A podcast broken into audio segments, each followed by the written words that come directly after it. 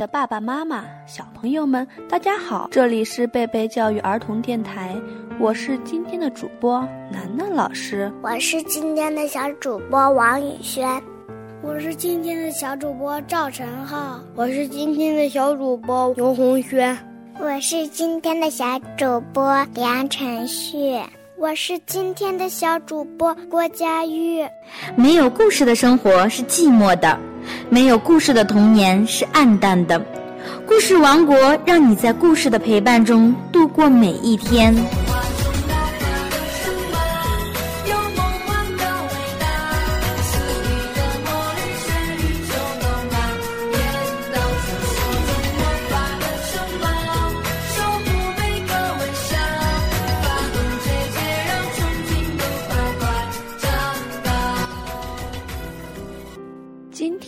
我们为大家带来一个好听的绘本故事，叫做《会飞的抱抱》。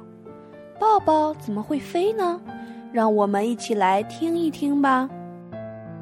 奶奶的生日快到了，你想送她什么东西？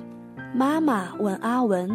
阿文回答：“一个好大的抱抱。”他张开手臂，张得好大好大，让妈妈知道他的拥抱有多大。你要画一张拥抱奶奶的图吗？妈妈问。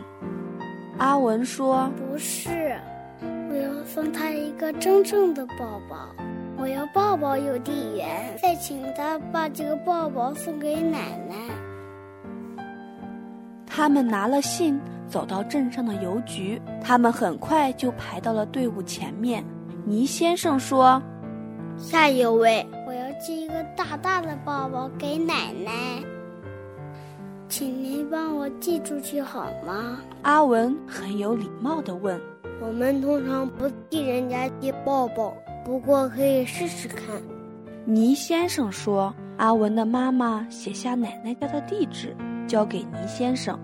阿文走到柜台后面，张开手臂，张得好大好大，给倪先生一个很大的拥抱。你把抱抱送给这邮递员的时候。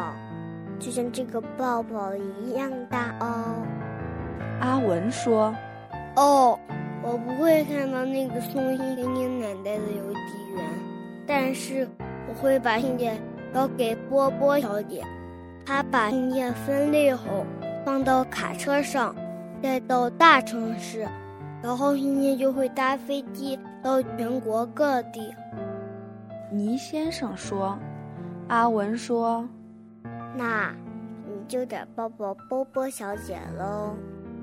倪先生把信件带去给波波小姐，倪先生有点不好意思的看着波波小姐，把信件和阿文奶奶家的地址交给她。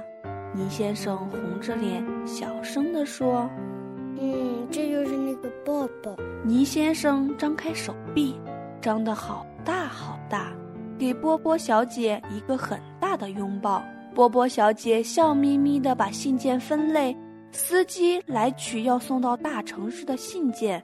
他提起最后一个重要的邮包时，波波小姐说：“家里还有一件事情，有人要寄一个拥抱给他奶奶，地址在这儿，这儿就是那个拥抱，这儿就是那个拥抱。”司机小李笑着说：“波波小姐张开手臂，张得好大好大，给小李一个很大的拥抱。”司机小李笑着说：“这种信件不常有的。”小李一路吹着口哨到城里，卸下信件后，他查时间表，看看是谁负责开车送信去机场。表上写的是詹敏斯。小李在休息室找到小詹，他正在吃点心。嗨，小詹，我知道这听起来怪怪的，但是有人要递个拥抱给他奶奶，地址在这儿。小李说：“小李张开手臂，张得好大好大，给小詹一个很大的拥抱。”小詹缩了一下，他不太习惯被拥抱。但是他愿意做好他的工作。那天下午，小詹到了机场，他问送信的人什么时候会搬信件到飞机上。那批信几分钟前就被搬到飞机上了。小詹连忙跑到飞机旁边，机长蒋森正准备要上飞机。机长，有个小孩要寄个拥抱给他奶奶，地址在这儿。这是拥抱。小詹扮了个鬼脸，笑着说：“小詹张开手臂，张得好大好大，给蒋森机长一个很大的拥抱。用这样的方法，当做一天的开始，很棒哦。”蒋森机长大声说。飞机降落后，蒋森机长走到机场的邮局，他看见小曼站在油车旁，看起来很不开心。你好，是你要开油车去城里吗？蒋森机长问。小曼闷闷不乐的点点头。有人寄了一个拥抱。蒋森机长宣布。蒋森机长张开手臂，张得好大好大，给小曼一个很大的拥抱。小曼开心的笑了，说：“谢谢。”他一边开车。一边跟着音乐轻松的点着头，放下信件后，小曼去找阿德，他负责开车送信到奶奶住的镇上。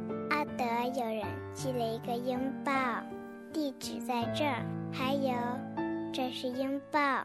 小曼说着，脸就红了起来。小曼张开手臂，张得好大好大，给阿德一个很大的拥抱。阿德咯咯地笑着说：“终于等到机会啦！今天晚上要不要去跳舞？”“好啊。”小曼说。阿德手舞足蹈地跳上油车。第二天一早，阿德就开着油车到奶奶住的镇上。当他准备回城时，他想起那个拥抱。今天是谁负责？送信到平沙镇，阿德问局长：“是丽丽，但是她现在还没到。”葛林堡女士扶扶眼镜回答：“阿德说，麻烦你把这个传给她。”阿德张开手臂，张得好大好大，给格林堡女士一个很大的拥抱。格林堡女士很惊讶，她喘着气，眼镜。歪倒了一边。丽丽，我给你说一下。丽丽刚到，格林堡女士就叫住了她。有个男孩要寄一个拥抱给他奶奶，你就是负责送去的邮递员。葛林堡女士说。葛林堡女士张开手臂，张得好大好大，给丽丽一个很大的拥抱。奶奶一定会很高兴，丽丽说。丽丽一边挨家挨户去送信，一边闻着每一家的花香。她看到奶奶在院子里浇花。陆太太，我有一个特别的信件要给您，您的孙子要送您一个抱抱。她说。丽丽张开手臂，张得好大好大，给奶奶一个很大的拥抱。奶奶笑着说：“这是我收到过最棒的信了，你也帮我送一个吻给我的孙子吧。”奶奶嘟起嘴唇，在丽丽的脸上亲了一个又大又香的吻。看，阿文脸上的唇印就是奶奶的吻了。故事讲完了。小朋友们是不是还没有听够呢？想了解更多好玩有趣的绘本故事，请关注贝贝教育儿童电台。我是今天的主播楠楠老师，我是今天的小主播郭佳玉，我是今天的小主播段若瑶，我是今天的小主播牛红轩，我是今天的小主播梁晨旭。我们下期见。